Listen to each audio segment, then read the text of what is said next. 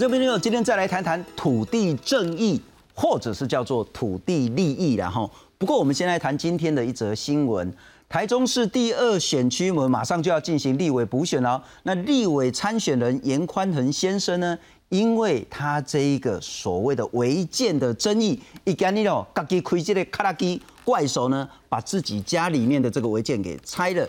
拆的同时，他说呢，他其实是受害者。打开是天公，那安尼，你盖了违建，当然要拆，怎么拆了之后还说自己是受害者呢？因为严宽恒说他的土地是他的，但这块土地呢叫做公共设施保留地。上面合作公共设施保留地呢，主要是在都市规划的时候，政府说呢，这块地吼，教立工应该爱来起学校，来起这个，比如说图书馆。哦，还是 key 斗咯，还是说做什么样的公共设施？我要把你征收，但是我没有钱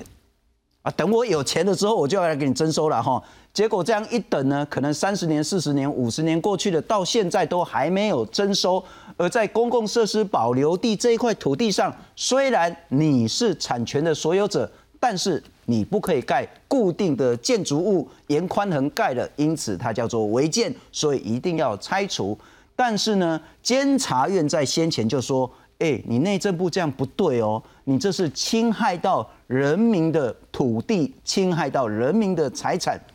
如果说你真的没有钱，或是你真的没有必要把它弄成公共设施，你就要解编，给拖得行人啊。可是严宽恒真的是受害者吗？因为严宽恒也是后面。”因为已经有了公社保留地之后，他才去买这个公保地。然后呢，他本来就知道公保地有这么多的限制，他怎么会是受害人呢？但是当我们在谈土地正义或者是土地利益的时候，该如何看待长期以来政府用所谓的公保地限制住人民的这个土地未来发展的这些可能性，甚至侵犯到人民的土地利益，以及如果要解编的话。会不会反而助长了这一大波，不管是土地炒作啦、房市炒作的这种种的问题？今天好好来谈一谈什么叫做公保地。来介绍三位特别来宾，首先欢迎是地震师工会全联会荣誉理事长林旺根林老师。哎，主持人、两位来宾还有观众朋友，大家好，非常谢谢林老师。再来欢迎是政治大学地震系的副教授郑安婷郑老师，你好。好，主持人、各位观众朋友，大家晚安。特别感谢是对市场非常熟悉的。瑞普来访市场研究及顾问部的总监黄淑卫，黄总监你好，主持人各位观众朋友大家好。哎，林老师我请签稿。三倍合作公保地啊，我太多公安你丢啊丢。对，公保地哈是公共设施保留地的简称哈，其实是在民国七十七年以前没有这个名词。那那个时候公共设施保留地哈，呃，理论上就是要征收。然后征收的时间也要有一定的期限，如果那个期限它有十五年，再延十年，然后时间到了，它就应该解解编。在那个时候的都市计划法，它是这样子的规定。那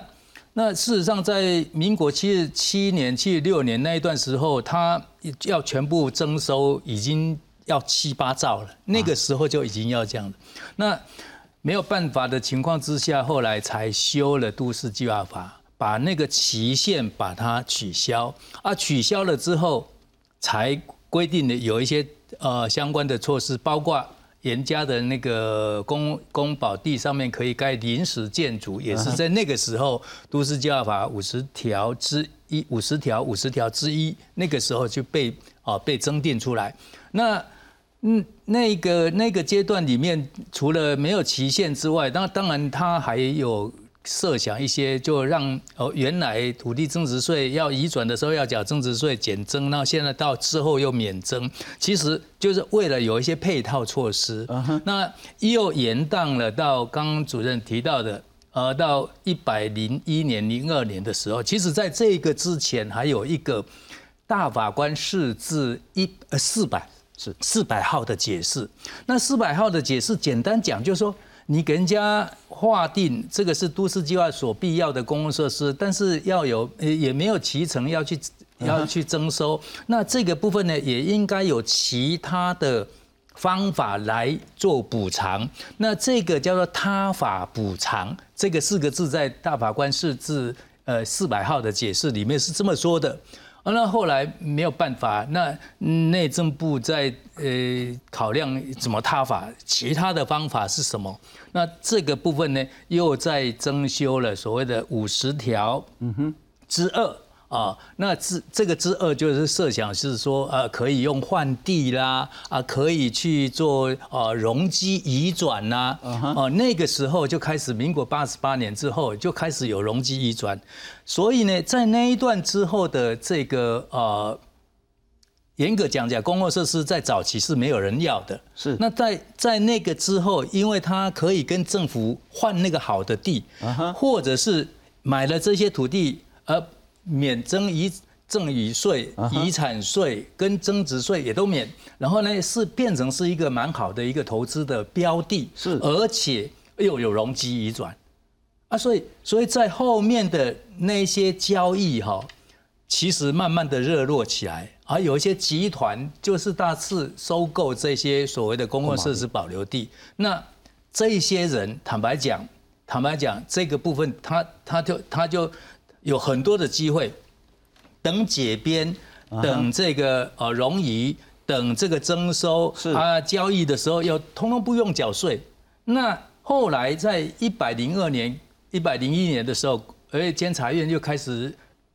关注到这个议题。那这么长的时间，你都不做任何的努努力，都没有作为，这个部分呢？刚刚主持人提到那句话，就是对人家人民财产权的保护其实是不周的。是。那在这种状况之下，所以所以才要求你应该。真的用不到的，你就应该把它解掉。嗯哼，好，所以开始各县市才有所谓的这个公共设施解编的一些所谓的啊整体构想，然后去做个别的去分析等等。那当然这个部分内政部也怕说这样子会呃公共设施服务品质失控哈，然后去定了一个一个一个一个指导原则，要地方政府去遵循。啊，所以现在在各县市，每一个县市都有，都已经开始如火如荼的去做解编的都市计划通检，然后有一有一些案子还已经送到内内政部的部都委会，已经在讨论了。所以，所以这个部分大概是这样子的一个来龙去脉。整个历史脉络，那个林老师就交代的很清楚。但从中间切，就是说，那如果我们单看严宽恒这一块，很显然，所谓的受害者。应该是在最早的那时候，本来这一块地是我的，啊，政府就跟我讲，这地我要做公共设施，但是我无钱给你征收，我先给你扣起来。这一第一代的这些地主呢，可能就是受害者。没错。但是第二代，你其实都已经知道他是公保地之后，你就不能叫受害者，你应该叫做投资者，对，或者叫投机者，对，因为这中间会有很多很多的利益，包括说你可以减税啦。什么土增税、遗产税可以减免啦，包括说呢，你可以换地啦，包括说你可以容积移转，什么意思？不然你要看奇怪呢，啊，别把人拢起五站、六站、八站、高站，显然这栋会再起个十几站、二十几站，主要呢，要么他就是去买古迹，要么他就是去买公保地，容积呢就可以让他那个另外一块地呢盖得很高很高，再来就是说，要么解编就是一个很大很大的利益。我请教郑老师如何看待严宽恒这件事。之前我们来看看严宽恒今天自己开着怪手把自己的违建给拆了，亲自操作重型机具，象征性破坏墙面。国民党台中市第二选区立委参选人严宽恒，面对外界连日质疑，家族招待所位于南屯枫树段八一七地号公共设施保留地上有五百平方公尺违建，七号上午是自行请来公班拆除，一切依法办理。即便是自己弟弟的房子违章，就要拆除。但是我们要声明，持有公保地，我们才是受害者。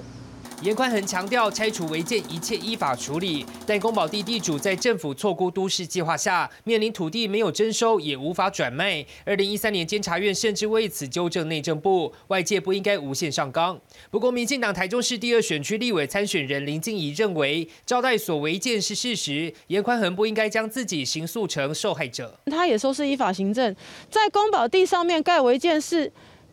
明确的市政吧，是明确的违法吧。那明明就做了违法的事情，该拆就拆，他自己也说了，这样子到底哪里委屈？台中市都发局表示，上个月二十九号已发函，限期严加十二月十三号前自行拆除违建，若未拆除完毕，将持续监督到全数拆除为止。南屯区枫树段八一七第一号公共设施保留地涉及违章建筑部分，今天已由违建所有人自行拆除中，都发局将持续监督至拆除完毕。至于公保地争议，台中市府指出，已研拟台中公共设施用地专案通盘检讨草案，送内政部都委会审议中，未来将以跨区湿地重划方式办理整体开发。记者明方龙涛台中报道。不过郑老师，你如何看待这一次严家说自己是受害者了哈？那我们来看看严家，其实那也是台湾很重要的一个象征。现在拥有公保地，应该很多人是类似这样的情形。当然也有那种第一代的地主，现在还拥有。那我们来看看，这是台中市南屯区，啊，当然是还蛮精华的地段了哈。枫树段八百一十七号，那原本是谢姓男子所有。民国六十六年的时候呢，发布都市计划，这里呢说要变成儿童游乐场的用地，属于公共设施保留地，但这是私人土地，这是谢姓地主所拥有的土地。然后呢，一百零一年，也是几年前呢，严家用两千多万，这是据传呐哈，两千多万买了这一块地。一百零六年呢，这一块原本儿童游乐场公共设施保留地呢，被列入要来整体开发了。那一百零八年，台中市政府就草案通过了，然后之后进入内政部审查的阶段。如果审查通过的话，那么公设保留地就解编了。那解编之后呢？严宽恒可能可以拿回来一半的面积，但公保地就变成建地了。哦，那就是翻了好几倍以上了。那当地的建地市价一平方公尺大概就是十二万，一瓶大概就是三四十万以上了。然后，我想请教如何理解严家跟宫保地？好。我想主持人在讲这个问题的时候，我们切几个部分来看呢？哈，首首先，任何我我要讲的是，任何都市计划的措施，都跟一件事情很有关系，那是时间。嗯哼，现在宫保地位变成这么大的一个问题，跟烫手山芋，其实是因为拖了很久的关系，它已经拖到三四十年了哈。所以我们在讨论这个事情的时候，不管是都市计划或国土计划，我们都必须去讨论到一个时效性。所有的都市计划其实都有一个时效，它大概我们一般来概率大概就是二十五年。所以现在外界有人在讲说啊，那公保地其实最晚应该在二十五年要处理，就是指一个都市计划的期限。那我们再来谈到谈到第二个层次，就是说那严先生在这件事情上，他是不是一个受害者了？那呃，据我所知，严先生大概买这个公保地应该是在这十年内的事情。那我们如果回到这一个南屯区这一块的公保地的指认，它是在民国六十六年嘛，哈。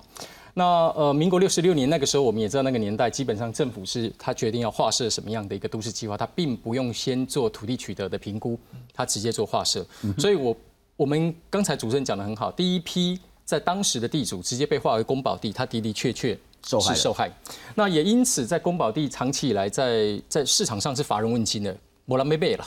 哦，所以在这个状况之下，因为你所做的这个宫保地最后无法去使用，而且政府也不知道什么时候才来征做征收，所以当时在市场上来讲，公保地的价格跟公告限值的价格大概都是有公告限值大概百分之十到百分之十五上下这个部分，甚至还有更低的，更低对，好，所以接下来我们就要砍到时间时间点的第二批进去的人或第三批进去的人。因为一开始的时候的这个原有的地主，基本上来讲，他等不到政府去做相关的一个征收的使用，但是又被限制了他的开发，所以很多地主因为财务的问题、因为遗产的问题、因为等等的问题等不下去了，他这个东西就释出了。那其实市面上就有很多的财团跟很多的一个投资客啊，这个待会应该黄总监会有更多的补充，他就是有计划的会去收这些土地，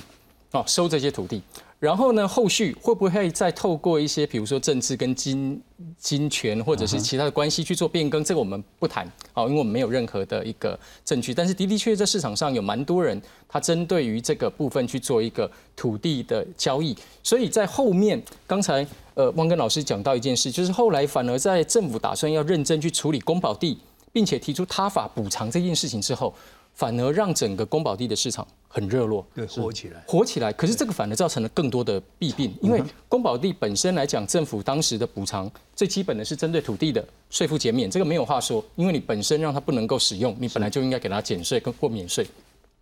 但几个东西后来造成了一些问题，容积移转，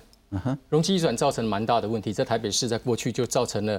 台北市政府自己的评估，大概最后他买了一平的公保地，很便宜的公保地，它可以换到三平的容积，而且是在还蛮好地区的一个容积，所以这中间一般民众玩不起这个游戏嘛，他最后能够玩的大概就是建商跟投资客，还有他也放宽了临时建筑使用，所以。严先生在这件事情上，他比较理亏，在法律上比较理亏的是他的违建的问题。哦，他的建筑可能没有寻求呃正当的合法的程序，不然的话，他是某些部分他是可以做适度的临时建筑使用。所以法律在后面也检讨了，就不让绑死适度的建建筑使用也是可以的，或者是原本不妨害原本。的一个未来的使用的一个比较轻的使用，或者是给其他的私人或团体投资，这个东西后来慢慢都开放。但是即便如此，政府想要去解决公保地的问题，我们来看看这张图，这个是目前台北市的呃私有公共设施用地。公共设施用地就是公我们说的公有私有就是公共设施用就是公保地了哈，就是紫色的部分。其实你看哈，面积还不小，哦，面积还不小。我们看呢，它大概在目前的内湖啦、关渡啦。呃，信义区跟文山都还有蛮多的公保地，可是你去看哦，几乎任何一区的那些主要道路都有那种紫色的，是，所以大部分的路都有，是是。那所以说，在这个部分上来讲，呃，我我我觉得我们没有办法去知道当时严先生为什么会在大概当时去买这个地了，但是可能是有独到的。对，如果是在一百年、一百一百。年那一段时间刚好是在监察院开始调查的时间，OK，嗯，所以所以早先是没有那个四地重划，没有那个跨区啊的这个整开等等那个那个问题嘛，是，所以在那一段时间里面确实是有一点时间上的巧合，我们不知道是不是有有有什么内部的，所以我说时间点是很重要，因为其实。严先生所介入的点，因为今天有很多媒体去清理嘛，那我觉得我是不太赞成用个案来去放大，但是我们就以整体来讲的话，当时的时间点的确是在整个公保地的价格，因为没有市场，那所以它的价格偏低。那后来陆陆续续政府有很多的他法补偿的原则下的一些放宽了以后，整个公保地的市场是有比较活络起来。是，但郑老师，我请教，无论如何，我们大概就可以厘清说，公共设施保留地是一个政府所谓的。康人民之慨，甚至侵犯人民合法财产的一个错误的一个措施，因为你要嘛你就是五年了不起，十五年你就要给他征收，可是过了三十年、四十年、五十年，你还是不征收，那摆明了是所谓的政府赖皮了。但我想问的是，说 这个概念大家清楚之后，现在就要全部还地于民，正式解编吗？不会有衍生更多的后续问题吗？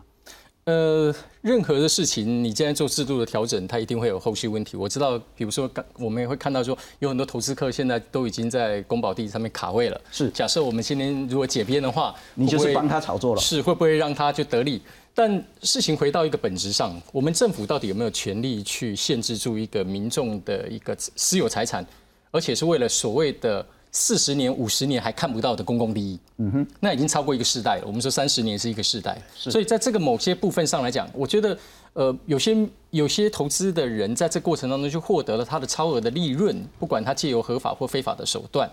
那前面的部分的本质的问题还是必须解决。好，当你今天政府去限制一个地方的发展权，限制到到现在四十年、五十年，很多公保地都已经四十年以上，嗯哼，那这个问题就会变成是一个国家今天框住了人民的发展的权利，在这过程当中，呃，难道不会有任何的所谓的因为跟权力比较亲近，他可能就可以获得发展权，而你今天跟权力比较疏远，所以你的这个部分就。呃，就等于在这个发展的过程当中被漠视，还是有可能。所以我觉得问题还是离到厘清那个本质，本质还是必须处理的。了解。然后我请教一下总监了哈，在市场上，宫保地为什么这么热门呢？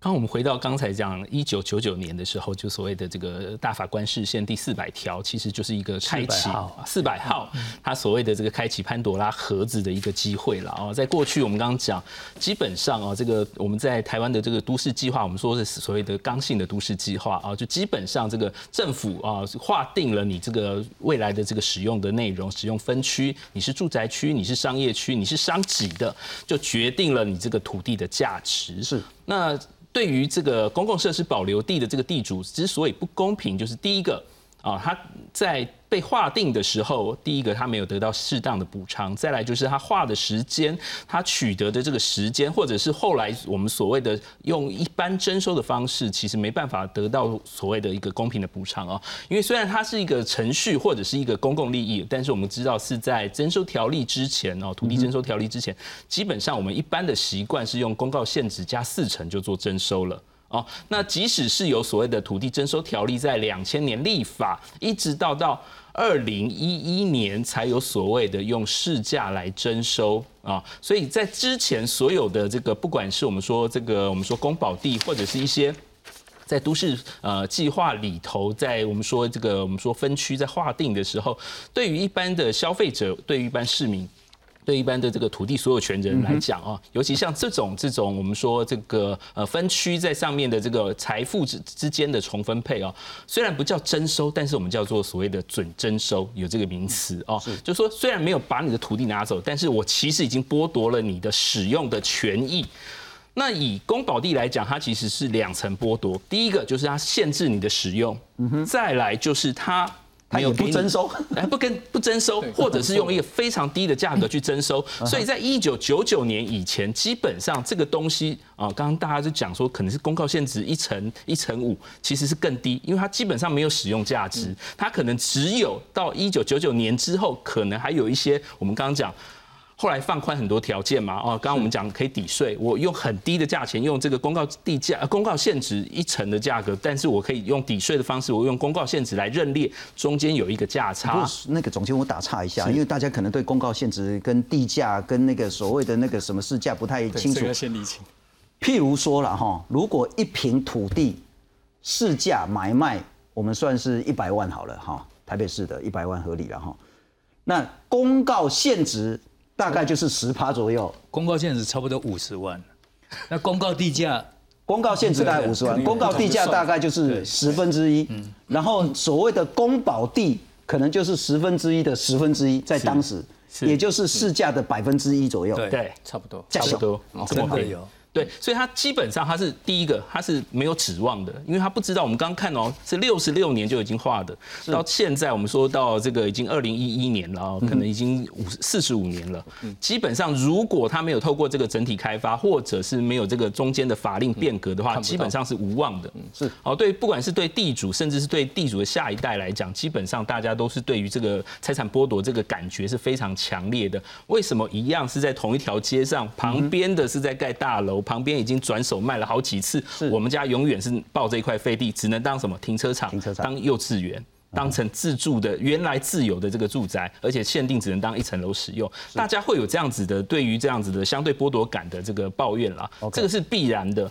哦。所以在整个这个严格当中，我们觉得是一九九九年那个从那个时候开始，不管是我们看到都所谓的这个呃公共设施多目标使用，或者我们刚刚讲的还有一些换地的措施，甚至到现在来讲，二零一三年开始准备开始讨论这个解编原则，基本上应该是从一九。九九年开始，所谓的开始节税，然后开始使用，然后开始有一些复合性的这个多度，呃，这个稍微高度一点的使用。到后来，对于财这个所谓的，不管是监察院或者是这个大法官在这边加强，对于这些呃应该做征收，或者是应该他房补他法补偿。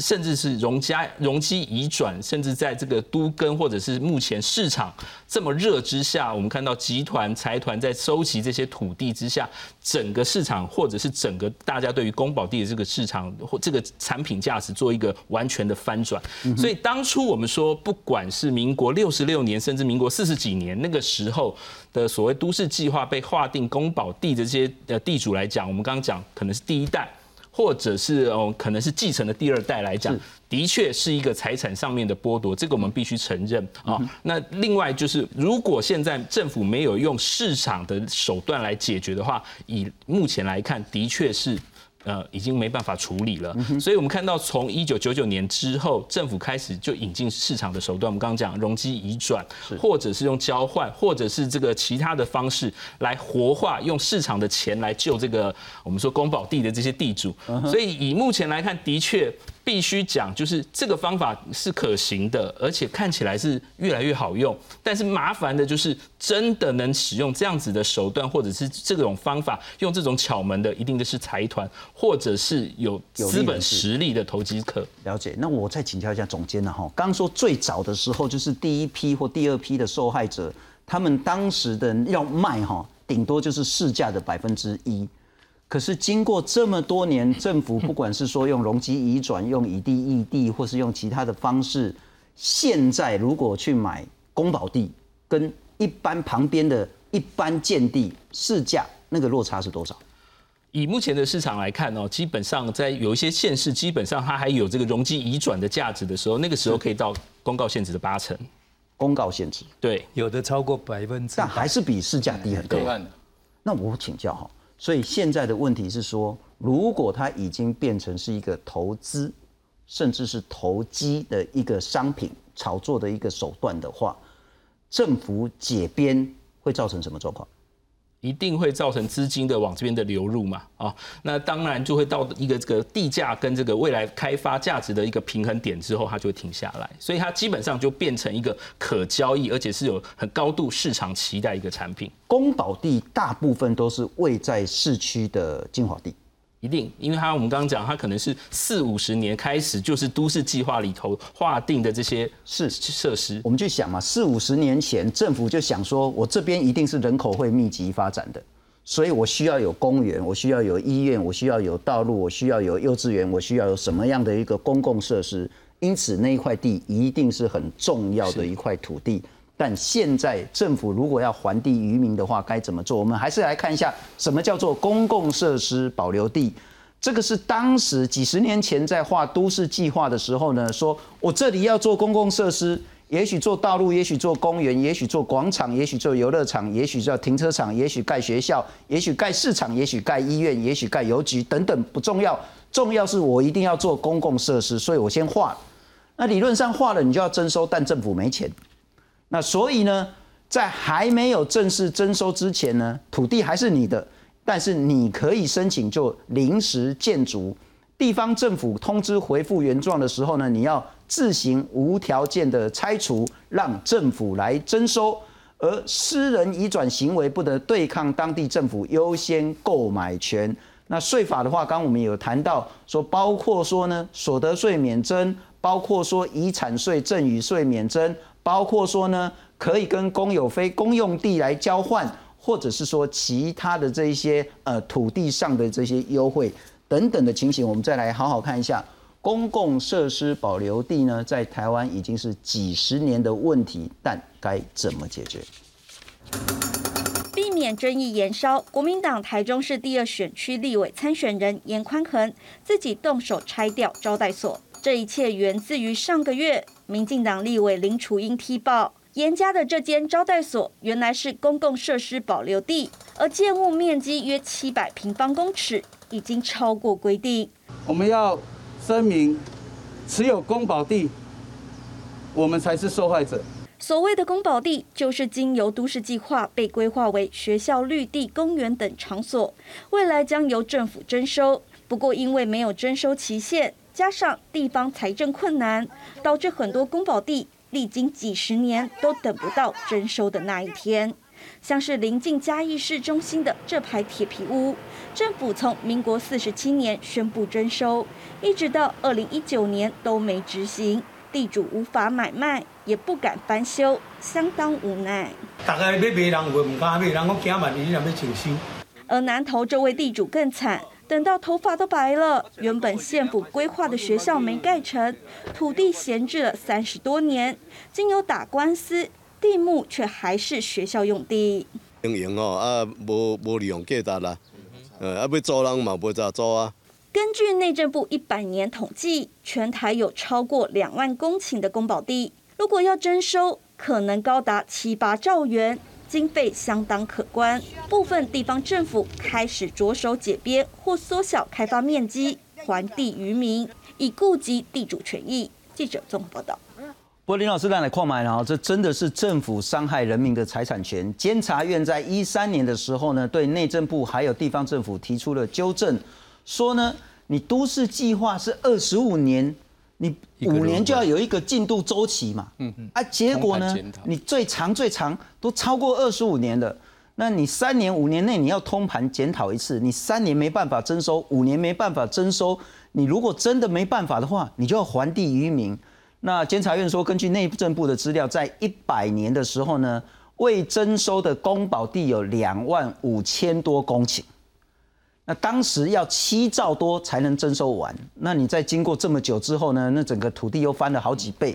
那面积呢是新北市最多，百分之二十四的公保地都在新北市。那项目是道路最多。各级都市计划权责机构呢，现在说令那公社保留地呢，长达三四十年没有得到的话呢，已经没有保留的必要，而且严重伤害到宪法所规范人民生存权跟财产权的问题。所以今嘛，包括地方，包括中央，拢要解编哪有？因因为都市计划这件事情是地方自治事项。啊，所以它必须要由县市政府去啊去做通盘检讨，然后检讨出来一个结果的之后，才能够报到内政部来做审定。嗯哼，啊，审定之后才能够发布发布实施。所以，所以这个是一个两级的啊审议，但是最终的计划是县市政府去发布实施。是啊，所以所以像这一些问题，每个县市都会有一个过去在一百零二年，呃，二零一三年之后，部里面就定班的那个部分要去定一个所谓的整体规划构想，然后啊，各县市以一个区或者是一个乡镇为为单位哈啊，再去啊细部的去做一些检讨啊，目前这个案子都已经在检讨中，那。现在的问题是，检讨的原则其实还是有一套游戏规则的。比如说，呃，公共设施里面的五项的重要的公共建设，公那个部分，像这个公园绿地啦等等，那个那个部分其实还是会被保留。那至于学校啊，或者是市场，或者是体育场，其实这些呃要用的那个部分，其实。还是相对的有限，而且现在人口现在已经没有红利了，现在少子化，那这些中小学的那个部分，其实蛮多部分应该是解编。是，那再来就是像机关用地啦，或者是事业用地，那你本来就应该要督促他去去去征收嘛，去取得嘛，哦，所以所以这些大概有一套原则哦，去要求县市政府去去执行这样子。那现在现在的问题就是说。假设哈，像刚刚讲的那个，你看那个道现现行的一道路系统的那个部分，其实这一次的解编还没有轮不到这一块，嗯哼，因为现行的那个部分，他认为说这个是一个交通路网的那个部分，如果当东当中断了，那这个整个路网整个整个这个交通的结构会有很大的影响，是，所以所以这个部分目前。没有办法去解编这一块，那所以，我我觉得这个部分就是我们过去刚刚郑老师有提到说，我们都市计划只只管规划，那也没有去做财务的呃财务取得的这个方案里面究竟怎么可行性啊必要性的那个部分去做分析。那当然，一直到这个呃。新的都市计划在民国八十二年之后，那么新定的都市计划跟扩大的都市计划的那个部分，一律要用所谓的区段征收或者是市地重划的方式去取得。也就是说，后面的都市计划就要搭配财务可行去做连结。这个这个目前是。那现在的问题就是。以目前在做解编的这一块，还是五级瓜喝文的丢西京拍文的丢连镜。那那那这些投资的这些人想要去投资，他一定会掂量很清楚这个地方他有没有可以影响到将来可能开发的那个部分哦。所以所以这个部分当然呃现在来讲，像儿童游戏场啊，会会会处理，但是可能是减半啊，有一部分留，有一部分会搭配其他的公共设施，然后去跨区重划等等那个部分，将来呃，目前大概有蛮多案子都都采这样子的一个方式。林老师，你刚刚讲的很重要，就是说如果这些公保地要解编，要把土地还给人民的话，要两层嘛，哈，一层是地方的那个都市审议委员会啊，两级审然后再来就是到中央内政部的审议委员会，啊，我被签稿了哈。会不会大家会担心讲啊？我得该起政府管理较好啊，所以 我之前买的公保自己先解编，那那一些比较没有关系的就不解编，会这个问题吗？这这个因为都市计划现在的程序其实也公开了，第一个他要做这个规划的时候要有哦公开征求意见，然后做一些公展来，如果人民对这个部分的公展的内容有不同意见的时候啊，陈请。可以陈陈述意见到都委会，各级都委会都可以去。然后再来就是说，即使如果规划的不妥当的时候，现在我们行政诉讼法里面也有一个行政那个那个都市计划专章啊，可可以去走所谓的行政诉讼的方式。所以这个所谓的救济的管道是有，但是但是事实上，都市计划其实是很很 local 的，很很地方的。那地方的势力哦，怎么去呃？呃，诱导或者是对这个都市计划的规划内容去做施压，这个部分我我还是不拖地方政治的问题。对我我们坦白讲，我们看过我我审过，我在部都委会也四年啊，所以我们也有一些东西也有感触了啊。不过这个部分慢慢的在都会区慢慢的会越来越少，因为最最终。都市计划还是要回到专业。那我再请教哈，刚是所谓的那个谁可以解编，谁不能解编，谁比较快，谁比较慢的这个问题。那还有一个解编是怎么叫解编？譬如说我有一百平的公保地，他只他不会全部把它解编啊，他是有条件的解编，就是还我一半啊，我那公保地就变建地了吗？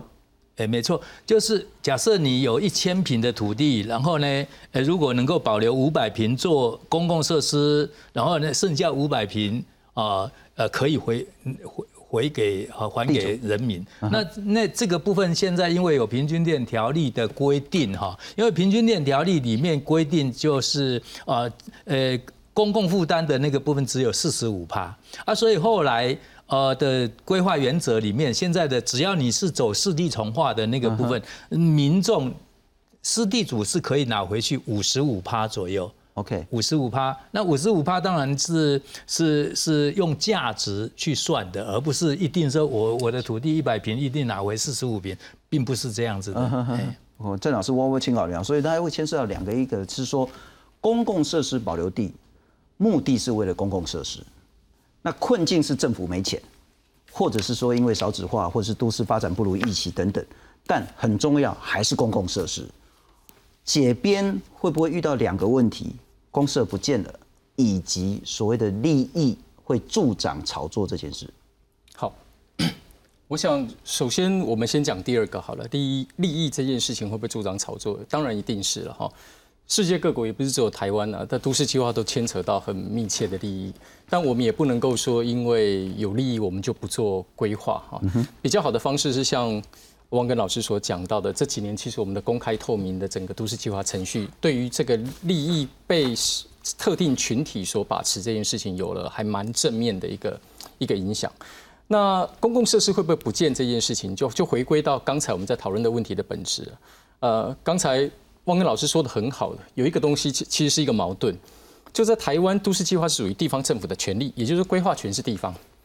可是地方却是没有钱去做这个公共设施保留地的征收，因为我们的财政收支划分里面，我们都知道中央拥有比较多的财源，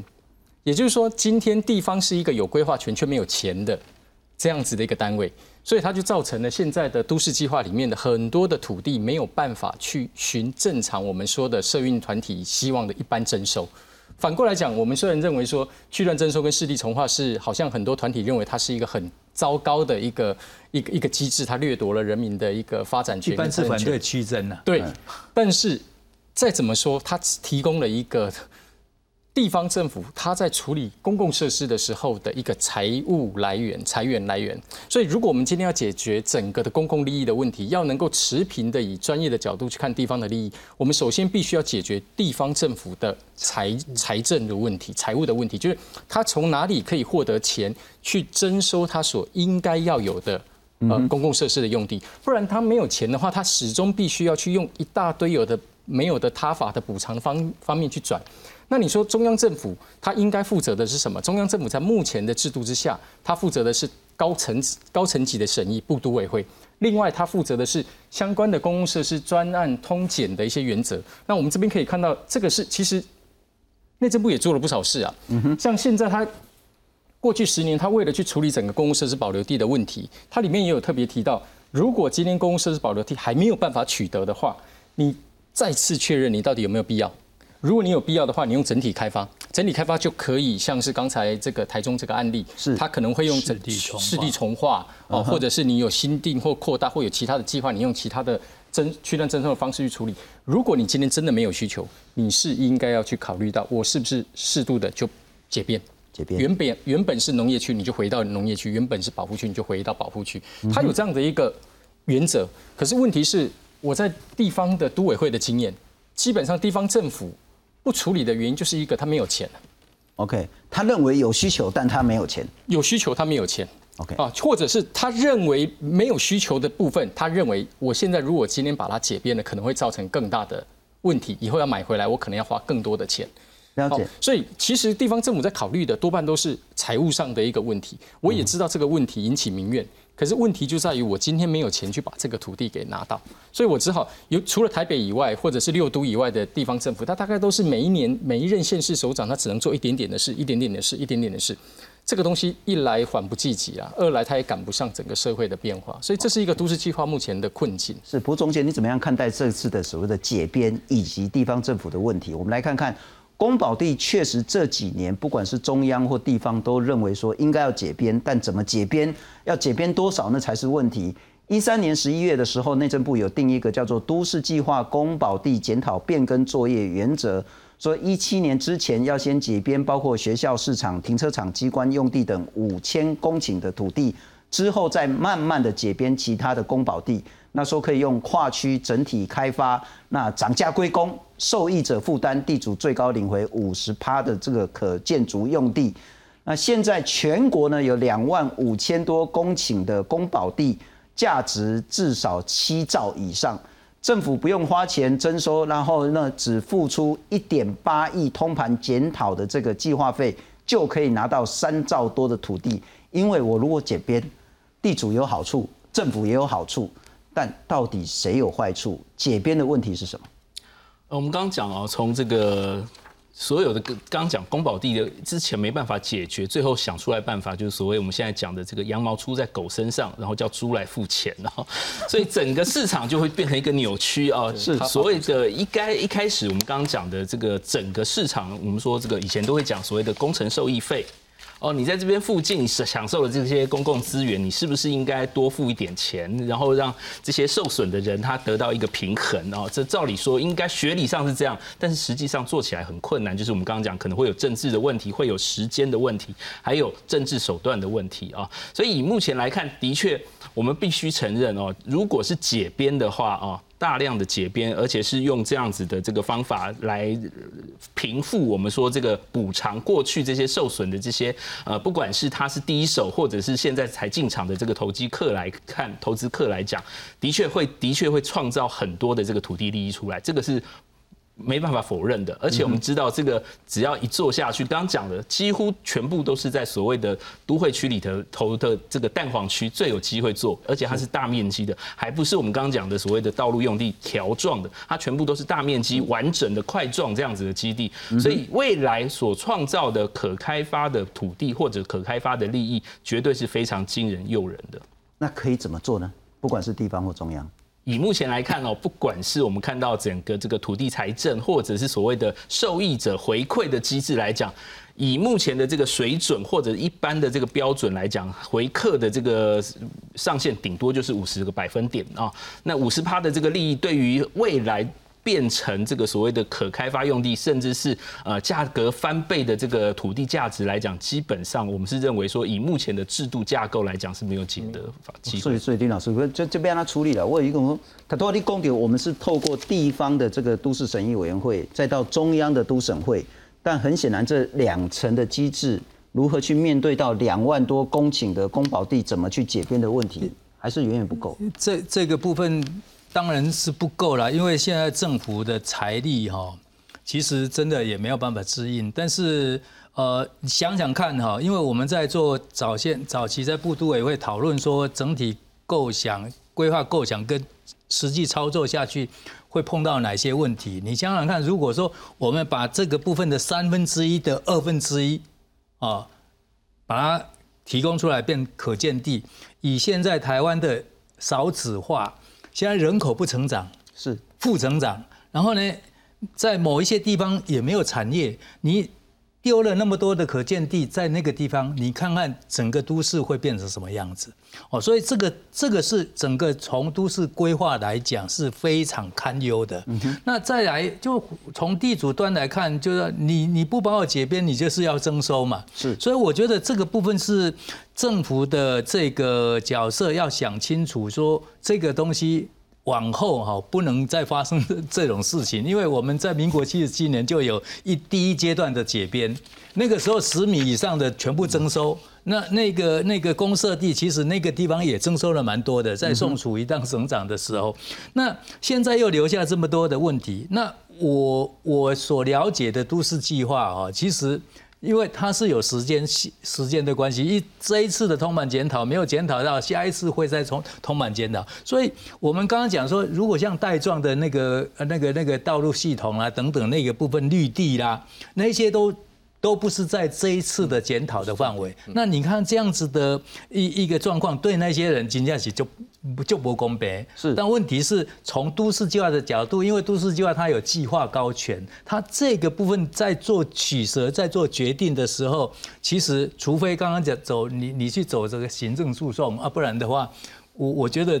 短期哈可能无解。那往后我们当然是希望说，你像是。四地重化这个部分，在国外四地重化的公共负共同负担其实非常低啊。像日本的区划整理，它只有十五趴的公共设施负担，也就是说，所有的都市计划里面的主要的基干设施都应该政府出钱。那你说地方没钱，那我觉得那个部分呢，你你不要把钱用到不该用的地方去，我觉得这个钱就会跑出来。啊，台湾是细脚狗趴。对，不过我们所以 所以刚刚讲的那个五十趴，那个是现现在是五十五趴，这个是确定的。是是，不过我们来看看啊哈，刚刚我们谈到公保地，这确实是几十年来政府一个很重要侵犯人民的一个财产的一个问题。另外还有一个，这其实不是今年啊哈，这一二十年来台湾的那个地价涨的是奇快无比，房价涨得奇快无比，但公告地价呢其实是很低的。呃，这个是奥尔斯提供的一个资料。如果说一块土地呢，市价价值是一千万的话，那么政府所公告的公告限值呢，大概只有五十帕，五百万左右。那但是你要课地价税，就是用公告地价了哈。嗯，公告地价是说了，大概就剩十分之一，剩一百万的。那申报地价呢，再打八成，剩八十万。因此，在房价高涨的时候。部分的社运团体呼吁说，要如何抑制炒房呢？要调高公告地价。我们来看看，国内房价高涨，囤房空屋现象严重。即使政府推出一连串的打炒房政策，仍难抑制高房价。上午，民间团体与跨党派立委共同召开记者会，表示，除了囤房税，也应该提高公告地价，从房地产税基来着手改革。地价税是地方自治，是像是地方税。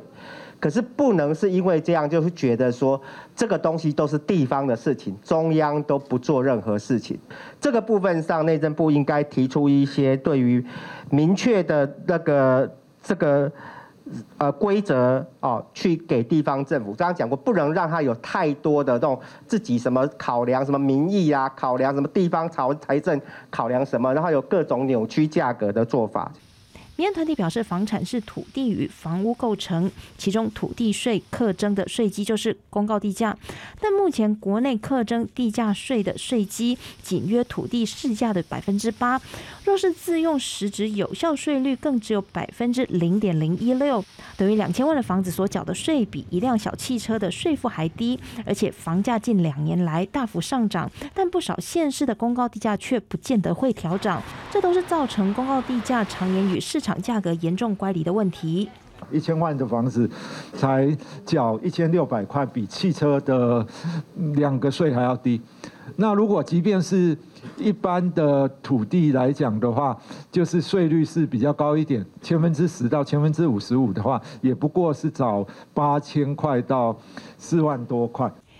民间团体呼吁政府应该趁地方税基调整的时刻，提出明确准则规范监督地方政府落实，并针对公告地价与一般正常交易价格偏离过大的县市，要求提出改进的措施。而到截稿前，内政部尚未做出回应。记者为王兴中推报道。哎，林老师还是要请教您，为什么要提出来调整公告地价？不过我们刚刚看一块一千万价值的土地。到公告限值只剩下五百万，到公告地价只剩下一百万，然后只是要用八十万来去做申报地价。那我们讲得给谁了哈，得给谁呢？如果是市价一千万的土地，地价税缴多少呢？一千六百块，即当即要出千两块。刚刚讲说比燃料税啦这些都还要便宜很多啊，所以调高有什么好处？调高，刚刚郑老师刚刚在讲说，都市计划要有财务计划，财务计划你要有地方的财源。那这个地方税，我们房屋税跟地地价税就是地方税，就是地方税。那这个部分是属于地方最重要的财源。那我们看到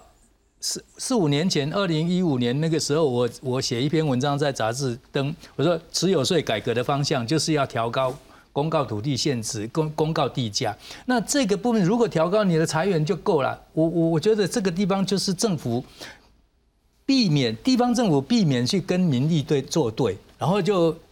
也伸伸伸手要中央要钱，所以这个制度是被扭曲。我们看哈，公告土地限值是在民国五十三年一九六四年的时候参考。日本的公示地价法，当初在有公告土地限值的时候，是因为我交易价格查不到，嗯哼，啊，所以你看，经过五六十年之后，到现在公告我们的交易价格可以查得到吗？当然可以查得到，但实价登录啊。对，那所以公告土地限值一直为什么？为什么低于市价只有五成？其实我们从土地税法三十三条第四项、第五项的规定哦，基本上就是公告土地限值要接近市价。现在各县市政府都号称它已经超过九成了，那它超过九成，怎么只有市价的五十趴？是，所以这个都是做造造假的。啊，你郑老师会不会签稿里然后刚刚谈到最重要的是说跟民意作对了。其实前几年，因为各地方政府呢，为了说啊，我真的有要来打房，所以地价税呢都有调高啊。那时候确实我也知道说很多民怨。那这两年大家说啊，好像调的太高了，赶快再把这个公告地价再往下调。我想问的是说，民意跟税基跟合理性怎么去做衡量？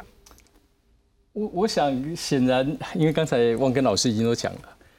最最近有一个周刊呐，也不是我整理的，有一个周刊，我们就不要讲他名字了。他做了一个专题，在讲说那个整个公告地价。那刚才我们大家讨论来宾都讲到，地方政府没有办法处理公保地的原因，是因为没有裁源。是，但是地方政府最重要的裁源，其中之一就是地价税。啊，但是我们可以看到，刚才主持人讲到的，其实地方政府曾经也不是完全没有调涨了，也不是蓝色的就是调涨，调涨的年份都是跟地方选举没有关系的年份。OK。那我们就可以看到，呃，像今明年要选举了，所以在二零二零年的时候，大家都收手了，大家都收手了。那当然，台中一口气调降百分之二十四点一，对。那这个东西它其实就是让自己的财源在未来会缩水非常多，哦，那也会更加加深了这个下面这一张图，它是在讲公告地价跟实际上的呃现值跟市价的关联性，它的关系就会越拉越远，它的距离就会越拉越远。那这个东西。长此以往下去，其实地方政府他在做公共建设的时候，他又要回到他的老问题，就是又没有财源去做公共建设，是，然后又必须想方设法从从其他的手段啊，不管是他把补偿也好啦，或者是从区段征收也好，再去进一步的可能去把别一般民众的土地去纳入它的整体开发，有进一步衍生更多的社会冲突的问题，这其实是我们并不乐见的。不过总监，你怎么样看待调高公告地价这件事？会对市场有什么冲击吗？我们刚刚讲哦，其实公告地价以目前的这个税基来讲，其实是是完全是偏领行情啦。最主要是我们说是从这个一九九一年所谓的这个平均地权条例修正，所谓这个两价法哦，这个所谓的两价分离，两价分离，一个是公告地价，一个公告是这个是我们说这个这个这个公告地价，一个跟一个叫公告限值啦。哦，以前两个是一样的，然后后来它是一个往上走，然后一个是两年才三年才调一次，后来是两年才调一次啊。是，所以基本上它两个是步调是不一一样，然后一个是说啊，我们是反映整个投资。呃，所谓的这个利得的这个部分，我们来课税；另外一个叫做使用价值或者是持有税。但是持有这个部分，我们看到它一直是原地踏步，它调的这个幅度非常低。所以对于一般民众来讲，我们刚刚看的那个持有比例哦，不管是跟全世界的各各个国家来比起来哦，我们不要说有所谓的这个。惩罚性的这个税负来讲，光以最原始的一般的这个税率，或者是它有效的税率来讲，其实是非常偏低的，间接会影响到什么？第一个，囤地的成本非常低，是。再来就是囤地成本非常低，就会造成很多的。我们刚刚讲，其实我们知道，在刚才大家一直点名的一个县市哦，我们不要特别讲是哪一个县市，它本来哦就台中了哦，台中 哦，公告地价在前前一次调之前，他还说有到市价的十三个百分点，但是这次只有一成。相对来讲，我们看到这几年。会变成所谓的这个土地财政问题，他拼命用标的的方式，每年一百亿、三百亿的标的就可以米平十七亿、二十亿的这个我们说租税上面的损失，是这个就是一个非常扭曲的做法。是。